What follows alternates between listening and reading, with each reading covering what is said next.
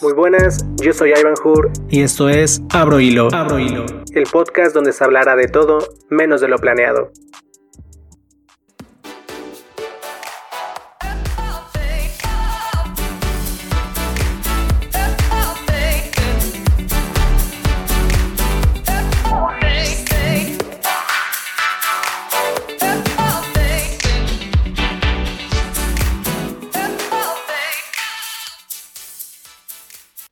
¿Qué tal? ¿Cómo están? Espero que se encuentren tan bien como yo.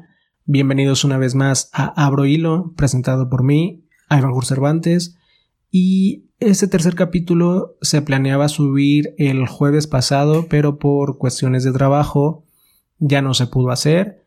Este, les decía que pues yo soy maestro, entonces esta situación de trabajar en casa y dar clases en, en línea pues es un poco más complicado. Entonces, el estar revisando actividades y darle el seguimiento a cada uno de los niños, pues sí es un poco más pesado. Pero el día jueves 11 ya está organizado todo, horario, fecha, todo perfectamente claro para que tengamos nuestra plática con nuestro primer invitado y nuestra entrevista. Este, entonces eso va a ser el jueves 11. También me gustaría decirles que esta semana recibí eh, dos correos de pues dos personas que quieren participar, entonces son bienvenidos. Hay que pues organizar fechas, todo eso, pero me emociona saber que hay interés por, por este podcast. Eh, también me preguntaban que pues cómo le hice, qué utilizo, todo ese tipo de cosas. Entonces, otro capítulo también lo voy a hacer acerca de eso. ¿Cuál fue el inicio de, de este podcast y cómo lo hago? Eh, todo. Eh, pues yo llevo solo todo este tipo de edición, eh, la parte de el, las imágenes que también se va viendo, todo ese tipo de cosas, este, les platicaré cómo se hacen, qué utilizo y qué podrían utilizar ustedes. Y pues de, de principio les digo y los animo que si tienen ganas de hacerlo, lo hagan, no es nada complicado. Eh, resulta al principio un poco desafiante porque pues no conoces, o bueno, en mi caso no conocía exactamente cómo, cómo era esta plataforma, pero eh, ya tenía conocimientos básicos más o menos de edición de audio y, audio, perdón, y este tipo de cosas, ya que en la universidad eh, llevé materias relacionadas a esto, entonces pues no se me dificultó tanto, pero no necesitan ese tipo de conocimientos, es algo muy intuitivo, entonces los animo a que si tienen ganas de hacerlo, lo hagan. Hay muchísimas plataformas y lugares donde pueden alojar su podcast y que se eh, distribuya a diferentes plataformas. Entonces, en otro capítulo les platico con más detalle y qué utilizo yo para grabar, eh, para editar, todo este tipo de cosas. Lo hablaremos en otro capítulo.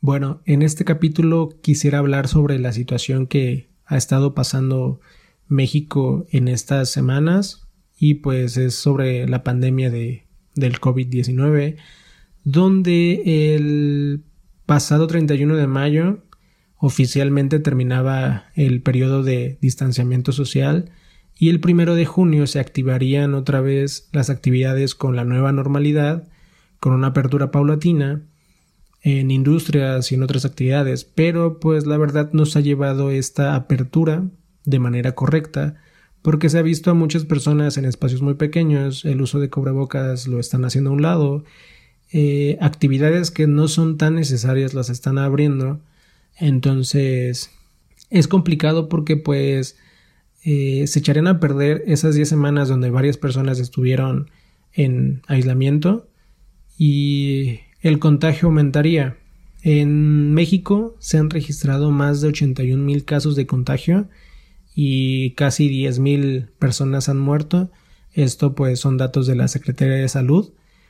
Pero pues piensan que estas cifras obviamente van a ir en aumento con todo lo que ha, estado pasando. Muchas personas dicen que es una, una activación incorrecta con todo esto, que deberíamos mantener un poco más este distanciamiento social.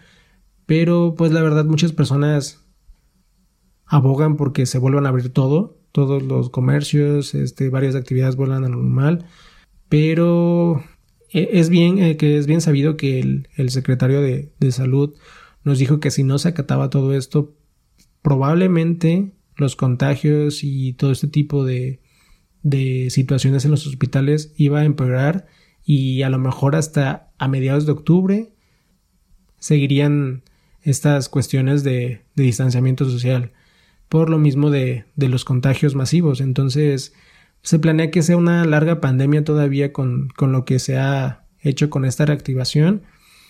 Pero pues eh, el presidente dice que estamos bien, que no hay que preocuparse por estas situaciones y pues nada, él se le ve en, en su gira ahorita que empezó por el sureste de México, entonces no sé, he visto videos donde él está como si nada, saludando a las personas, besándolas, entonces no sé qué quiera dar a entender con esto, pero pues creo que no, no vamos nada bien. Y también hay que, que tomar en cuenta que esta reactivación de actividades pues lo hace que sean actividades primordiales, a lo mejor que están, eh, que van a ser controladas específicamente, pero no actividades, porque aquí en la ciudad donde vivo, en Jalapa, Veracruz, hace poco se hizo una marcha para abrir de nuevo gimnasios y este todo este tipo de cosas, spas y no sé qué tanto. Se hizo una marcha, en el centro fueron muchas personas eh, alegando de que pues abrieran de nuevo los gimnasios, que porque eh, no es una recreación, sino es por salud y no sé qué.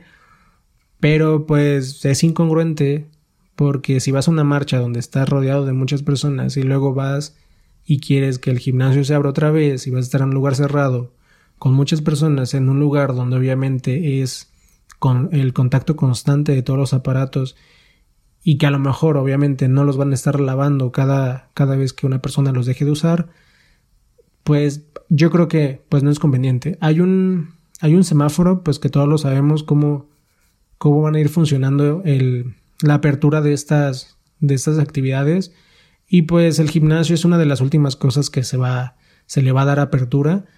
Por ejemplo, en la situación que estoy yo, que son las clases, supuestamente el secretario de Educación Pública nos dijo que el 11 de septiembre iniciarían clases del periodo 2020-2021, dependiendo de lo que dijera cada gobernador en cada, en cada parte de, municipio y estado.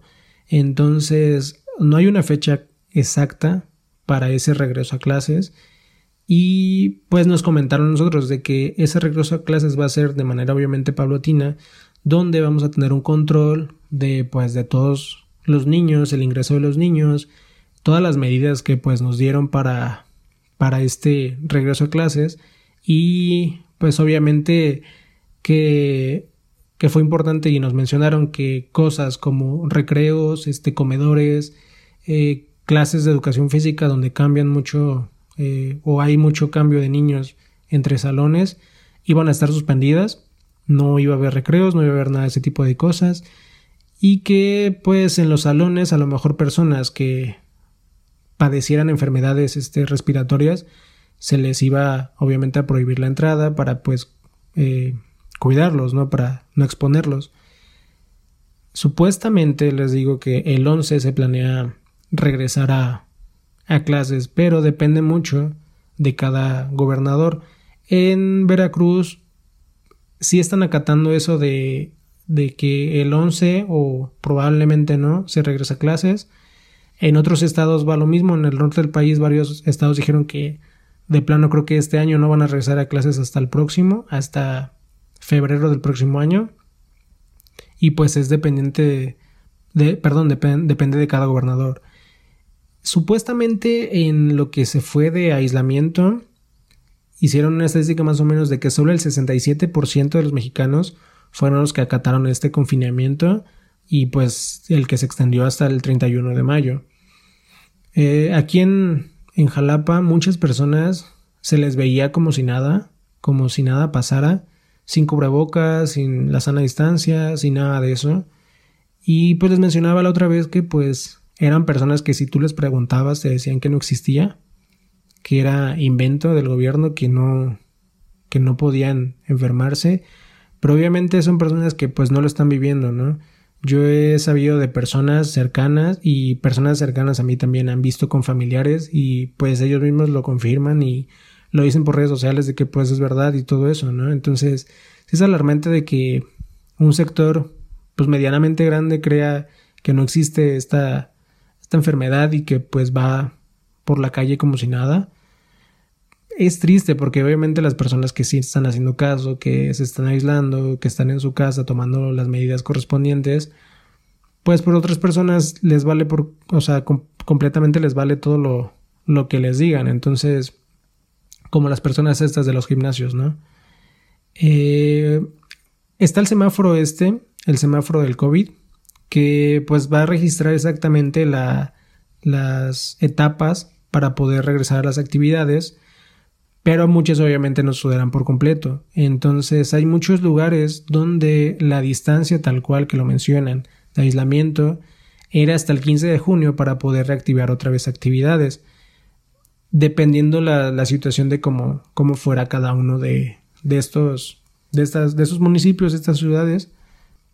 Lo que les mencionaba también acerca del, del presidente que pues está en su viaje presidencial y estamos en fase 3 donde él está en el sureste de México haciendo su gira y pues lo vemos a él como si nada, sin cubrebocas, sin ninguna o sea, sin ningún tipo de distanciamiento, se le ve saludando a las personas, besándolas, abrazándolas.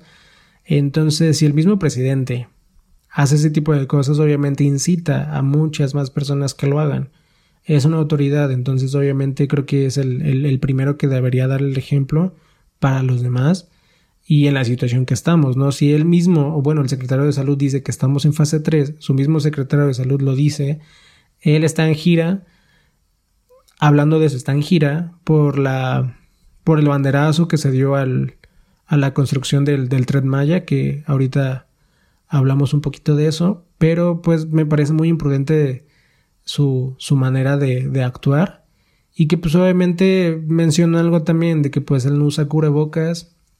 Y lo que vimos también esta semana, esta semana pasada que fue pues la muerte de, de esta persona llamada Giovanni que pues lo mataron obviamente por no usar cubrebocas, fue abuso eh, de la policía.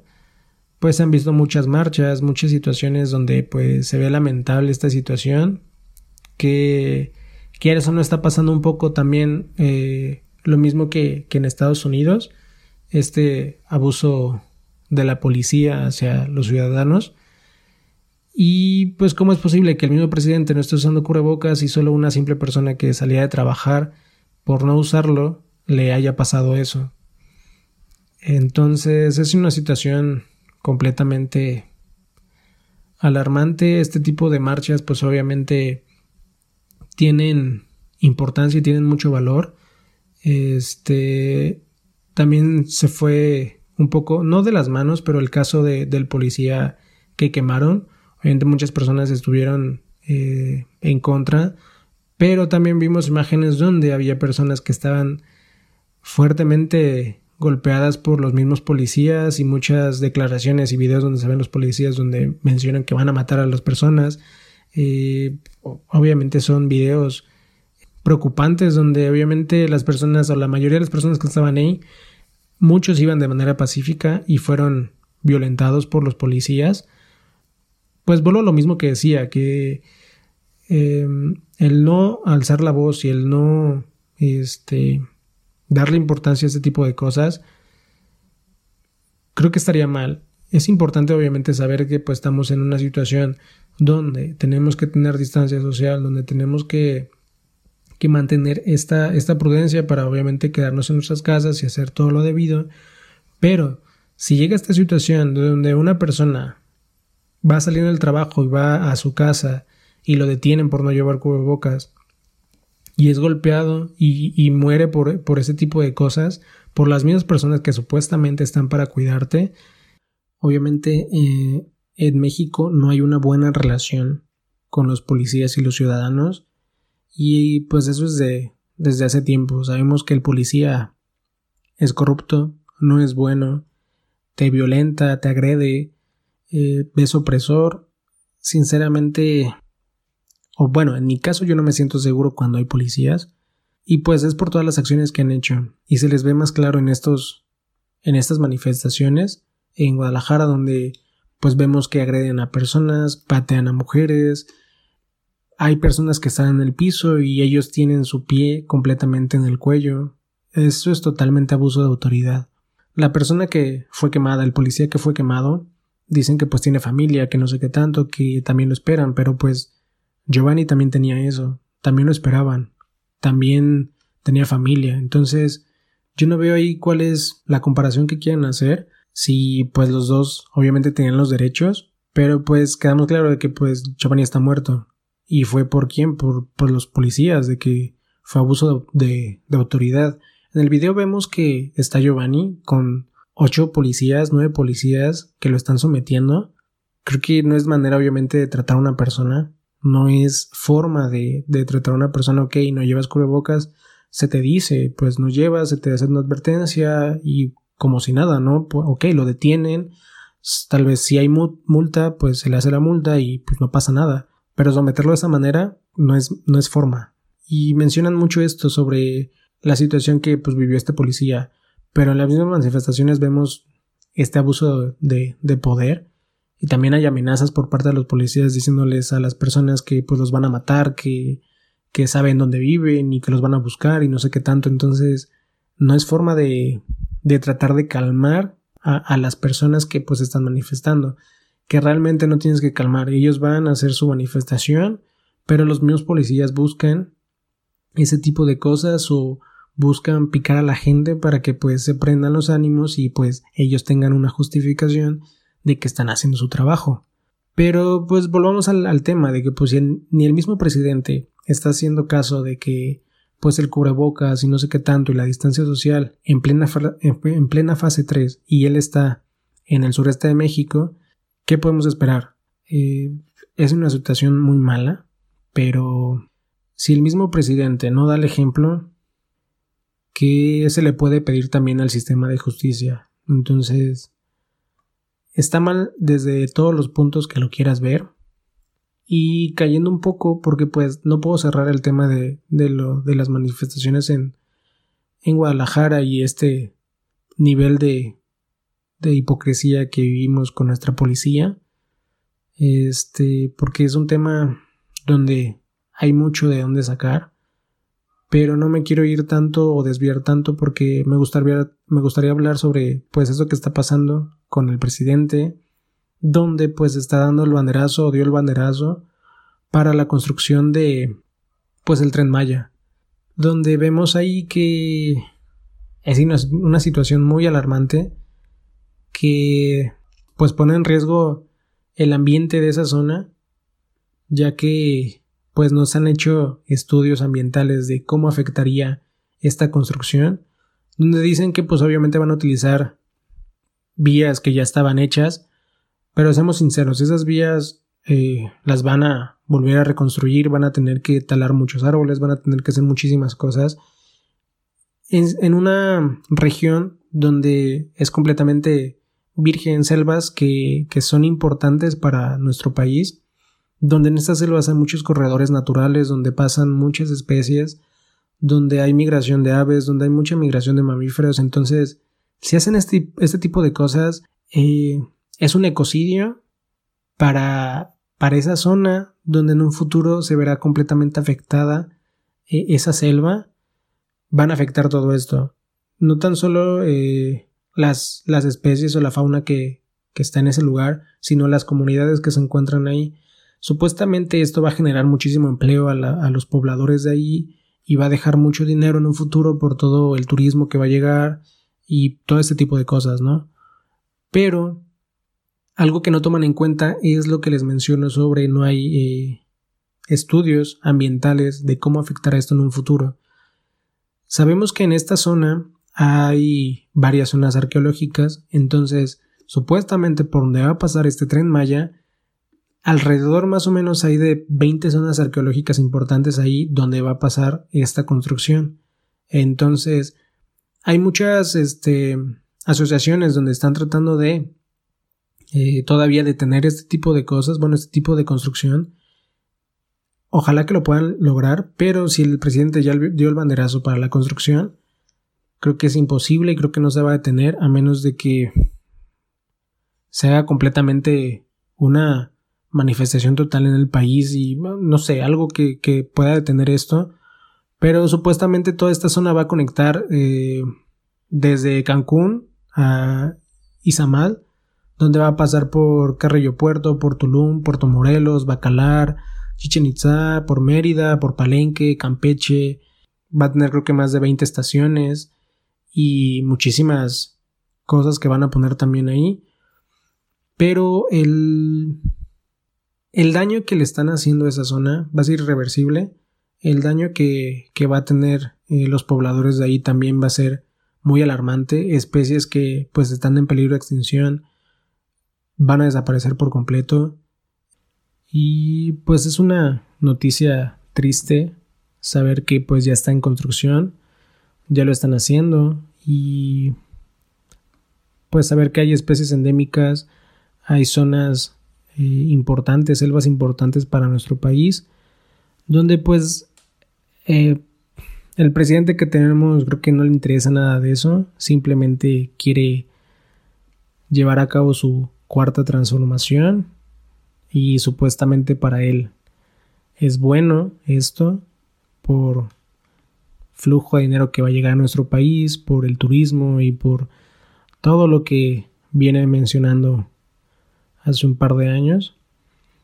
Pero creo que es más importante nuestras selvas y lo que tenemos en esa zona que un simple tren, donde simplemente la, la votación también que se hizo el 15 de diciembre del año pasado creo, para ver si, si se hacía o no, era también una votación muy precipitada donde las personas o las personas que vivían ahí pues dijeron que sí, porque según a ellos se les había dicho que el tren iba a pasar por arriba de los árboles y que no se iba a construir nada y que no iban a talar nada de, de eso en, en el suelo, que todo iba a estar por arriba. Entonces las personas obviamente pues creyeron eso y que, que no iba a pasar nada en la selva. Pero pues ya se ha visto que empezaron con la tala de algunos árboles. Entonces no sé qué, qué vaya a pasar y que obviamente esperemos que este problema no sea muy grande, pero es una situación complicada porque es un ecocidio total lo que le van a hacer a esta zona.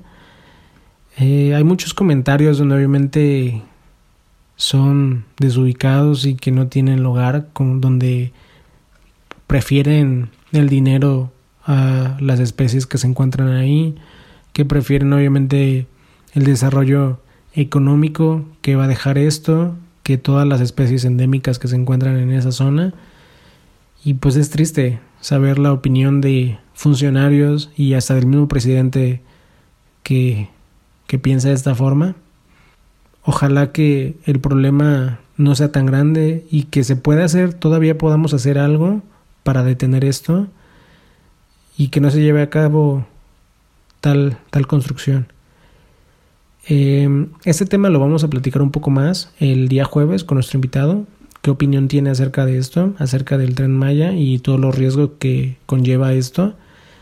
Em, pues nada, eh, son, son algunos temas de los que quería hablar, expresarme un poco, porque sé que se va a tocar un poco más todo esto con, con nuestros invitados que vamos a tener porque sé que también quieren hablar acerca de esto y opinar acerca de todo este tipo de cosas.